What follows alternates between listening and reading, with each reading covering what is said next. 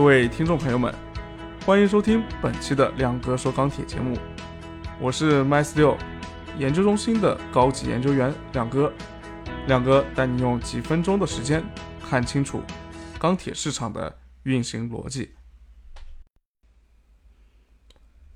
最近一段时间啊，钢价总体回调了不少，可能在感觉上会有一些猝不及防啊，所以大家一定会有一些疑问。亮哥最近呢也没有急着发表观点，一是因为之前也提醒过大家啊，下半年不要指望价格能够继续单边的涨或者跌。啊，涨得太快或者跌得太快的都不是好事儿，都有可能会引起这个政策的调整。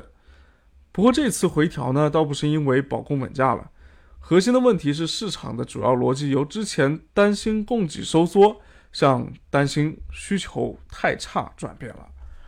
其实，在八月上旬啊，盘面的利润扩大到一千以上之后呢，特别是特远高于我们现货市场的利润之后呢。期货市场对于高利润的持续性已经是存在疑问了，而且继续做多钢厂利润的收益风险比啊是明显下降的，所以在碰到七月份宏观数据中投资啊、居民消费啊、工业生产等等数据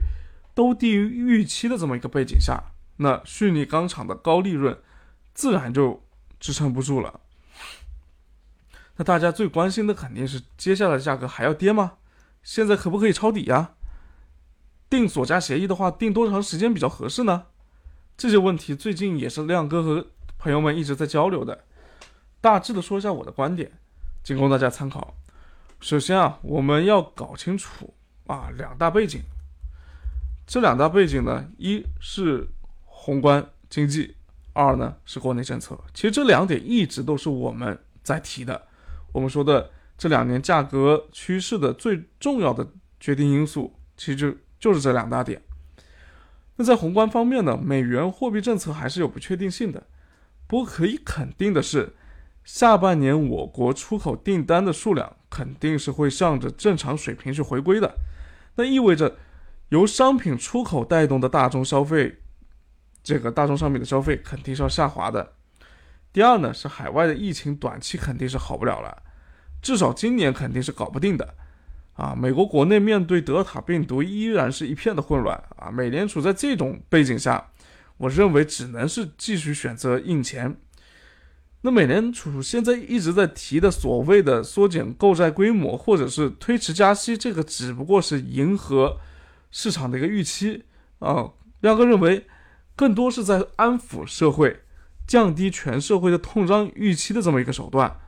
啊，以及迎合着大家对于这个通胀、对于这个加息可能会会来的这么一个想法，啊，因为如果大家形成了一个比较好的预期之后，认为它的加息迟早会来，或者是 Q 一肯定会缩，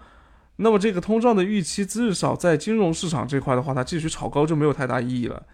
那所以个人认为更多是集中在这一层意义上面，但是后面会不会继续的推迟？从货币层面来看。啊，我认为还是很有可能的，它肯定会视社会的经济运行情况以及疫情发展情况，很大有可能美联储会继续的推迟加息以及缩减 QE 的这么一个时间进度。那么从货币层面来看，这一点对大众是有支撑的。那对于国内政策呢，两个一直在说啊，我们一定要清楚的知道什么。情况是最符合国内利益的，因为政策一定是会向着符合国内利益的这么一个方向去走。个人认为呢，今年与大宗商品相关的政策，其实一直都是在通过预期的管理和总量的控制来调节价格。比如说，铁矿石价格过高的时候，重点去提限制粗钢产量。那在钢材价格出现非理性的上涨的时候呢，就重点提保供稳价。说白了，就是你铁矿石的利润已经太高了啊，而且现在外部政治环境又这么的严峻，所以对澳洲矿的用量必须要控制，所以铁矿石的价格最好最好是回到全球铁矿石的最高成本线附近啊，也就是九十到一百美元左右这么一个阶段。这其实也是之前一段时间里面。美元徘徊的一个这个主要的价格区间那钢价呢，则是决定国内钢企和下游的真正的采购使用企业，他们两者之间利润的重要指标啊，也就是钢价到底往哪边偏。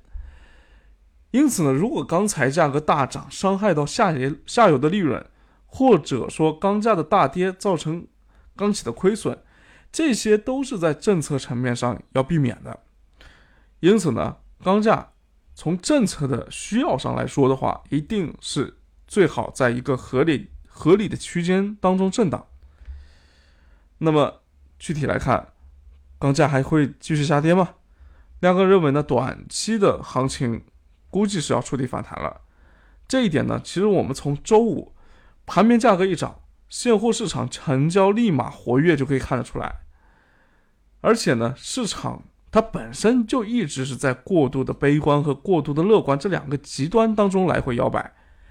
而之前的下跌其实已经让市场有些过分的悲悲观了啊，以至于大家在集中精力聚焦在。消费可能会下降这么一个话题上的时候呢，那对于之前大家一直在关心的产量啊、供给有可能被控制的这么一件事情，反倒是关注的人少了，以至于大家可能没有发现或者有意的忽略了七月份淡季之下库存的增量其实是大幅小于往年水平的，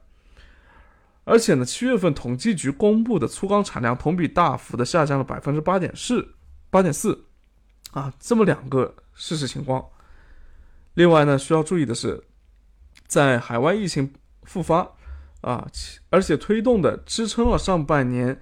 经济增长的这个重要指标，也就是出口啊，正在面临下降的这么一个风险。同时，政策上逆周期的调控，肯定的大概率的是要出手的。那这个出手肯定会有几步计划计划啊。个人认为，第一步自然是直接支撑。基建投资，包括最近一直在传的这个下半年，啊，这个地方债务债的发行情况以及投入情况的话，可能会比之前要快很多啊，这就是一个例证。那第二步呢，一定是会千方百计的提升居民的消费意愿。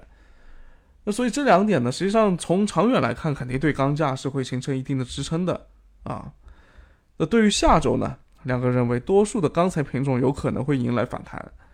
特别是在下跌的时候，它主要是受期货带动的这么几个品种。那冷系的薄本薄板类的品种呢，啊，很有可能是会维持在相对平稳的一个趋势里面。所以，如果说大家错过了上周最低点上车的话呢，低位的适当补库啊是可以补一些的。不过，如果说你是以降本为目的的去做锁价的话，个人建议是不宜锁太长。啊，基本上你把九到十月份传统旺季这个价格可能上涨的这么两个月份，你把它 cover 掉，把它覆盖掉就可以了。后面至于十月、十一月份、十二月份这个价格到底会怎么走，说实话，现在不确定性还是很大的。好了，以上就是本期亮哥说钢铁节目的全部内容啊，感谢大家收听。那如果说对我们节目感兴趣的朋友呢，一定要加关注啊，不然有可能会收不到节目的最新更新消息。谢谢大家。